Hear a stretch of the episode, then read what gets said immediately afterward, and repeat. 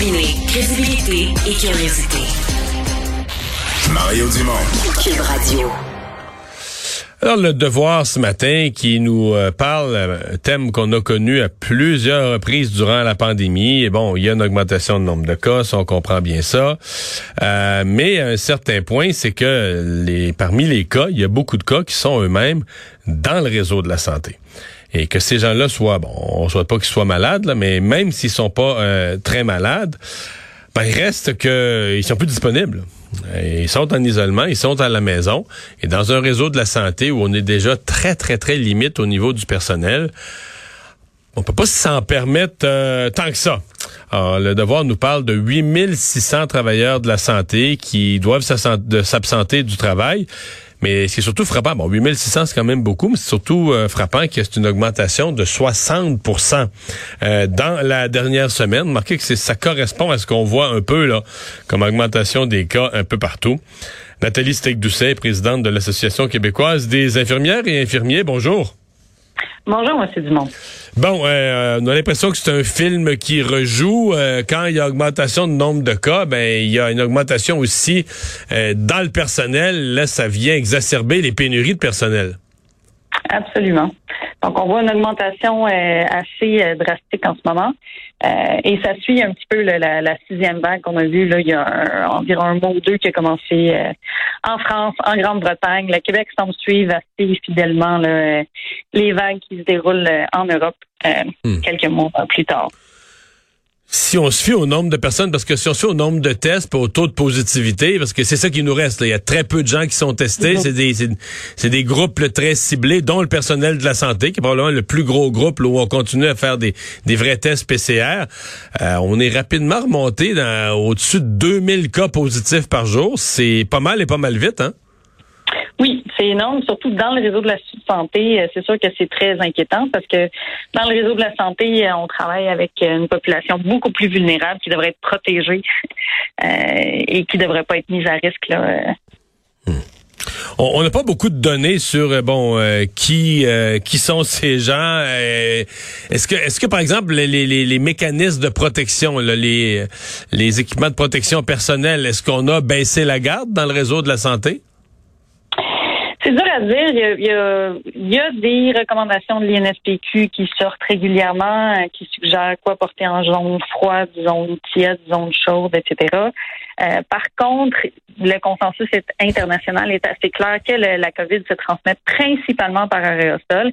Et avec le variant qu'on a en ce moment, qui est déjà majoritaire au Québec, le, BA.2, là, le, le, sous-variant Micron, qui est extraordinairement contagieux. Euh, ça, ça, vaudrait probablement la peine d'élargir l'usage des N95 à tout le monde dans le réseau euh, pour se protéger de. ça, c'est toujours pas réglé, là. Pardon? Ça, c'est toujours pas réglé, le N95. C'est toujours pas euh, c'est toujours pas répandu, répandu dans toutes les, les, euh, les couches d'employés. Mais c'est sûr qu'il y a des milieux privés, des milieux publics. on n'a pas. C'est difficile d'avoir des données là-dessus. Le réseau de la santé au Québec est, très lourd bureaucratiquement. C'est très difficile d'avoir accès à des données comme ça spécifiques à des milieux. Euh, on sait qu'en milieu hospitalier, habituellement, c'est pas pire. Là, euh, selon les, données de l'INSPQ, la plupart des, éclosions sont dans la catégorie qui appelle milieu de soins ou milieu de vie, qui sont CHSLD. Mais ça, ça peut inclure aussi euh, les prisons, les centres jeunesse. Les... Donc, euh, c'est une catégorie très large, très floue, qui nous permet pas de dire avec précision d'où ce que ça vient. Ce serait très important si on veut agir rapidement pour diminuer les éclosions, de savoir exactement c'est les travailleurs de santé de quel milieu qui sont le plus affectés en ce moment par la COVID quand on voit, là, on est à 8600, 60 d'augmentation dans la semaine, mais ce serait surprenant. Avec 60% d'augmentation d'une semaine à l'autre, ce serait surprenant qu'on n'ait pas encore de l'augmentation dans la semaine qui vient, que, la, que la tendance se maintienne pas. Euh, est-ce qu'on est, ouais, est-ce qu'on est susceptible de revivre, de recommencer euh, tous les problèmes de, de temps? il y a, pas qu'il y en avait plus du tout, mais disons, le, recours massif au temps supplémentaire obligatoire, parce que quand les gens peuvent pas rentrer, ben évidemment, euh, ce sont les autres qui écopent. Est-ce qu'on est en droit de craindre ça? Oui, absolument. C'est ça qui est un peu décourageant et démoralisant, je pense, pour beaucoup de gens dans le réseau, c'est que ça, c'est des choses qui sont planifiables. Comme je l'ai déjà mentionné, le Québec suit un peu là, les, le cours des vagues. la France, particulièrement la Grande-Bretagne. On, ce qui vivent là-bas, en général, un ou deux mois plus tard, on a essentiellement la même chose ici.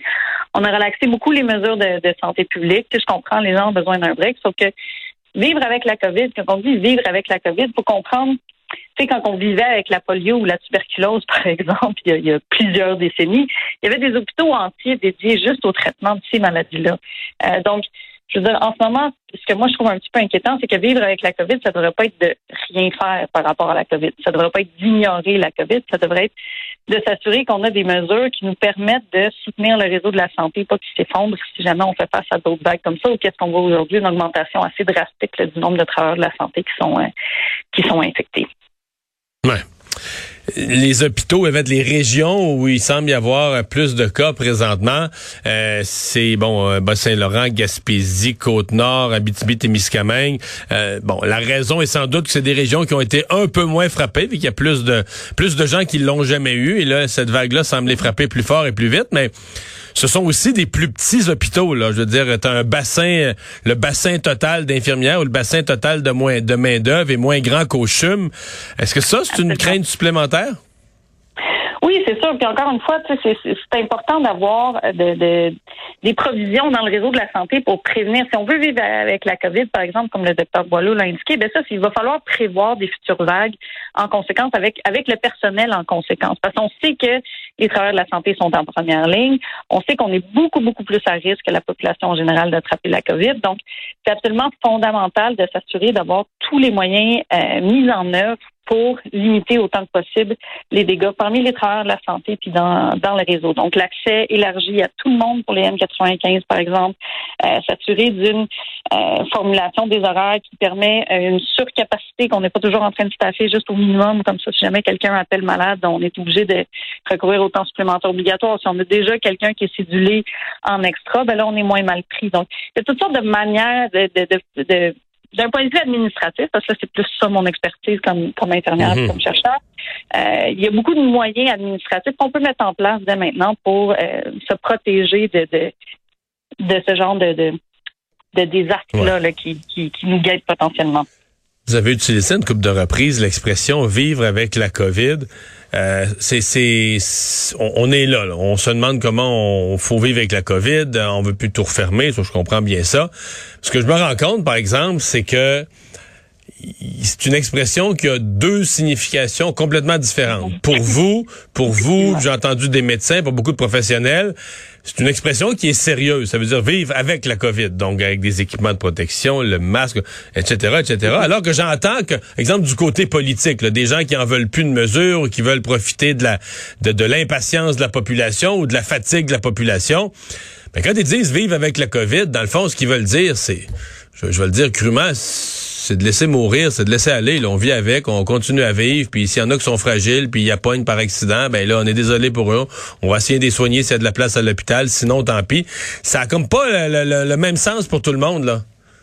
Absolument. je pense pour ça, c'est pour ça que je précise, moi, quand je le dis, vivre avec la COVID, que c'est c'est prendre les mesures pour se protéger de la COVID. C'est pas c'est pas faire comme si elle n'existait pas là. C'est vivre avec la COVID et non pas faire semblant que la COVID n'existe pas.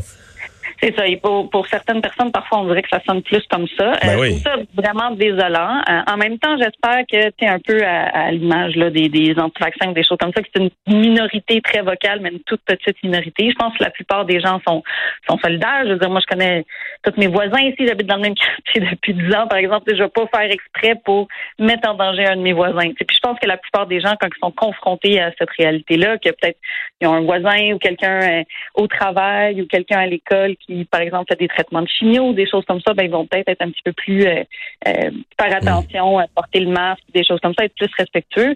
Euh, mais je veux dire, il y a personne qui mérite d'attraper de, la COVID ou de juste parce qu'ils ont un système immunitaire un peu plus affaibli. C'est, je veux dire, peu importe notre, notre, état de santé, on contribue tous à la société comme qu'on peut, puis on mérite tous d'être protégés de la COVID ou de tout autre problème de santé ou d'enjeu de santé publique. Donc, c'est important à, mentionner aussi quand on parle de, de vivre avec la COVID.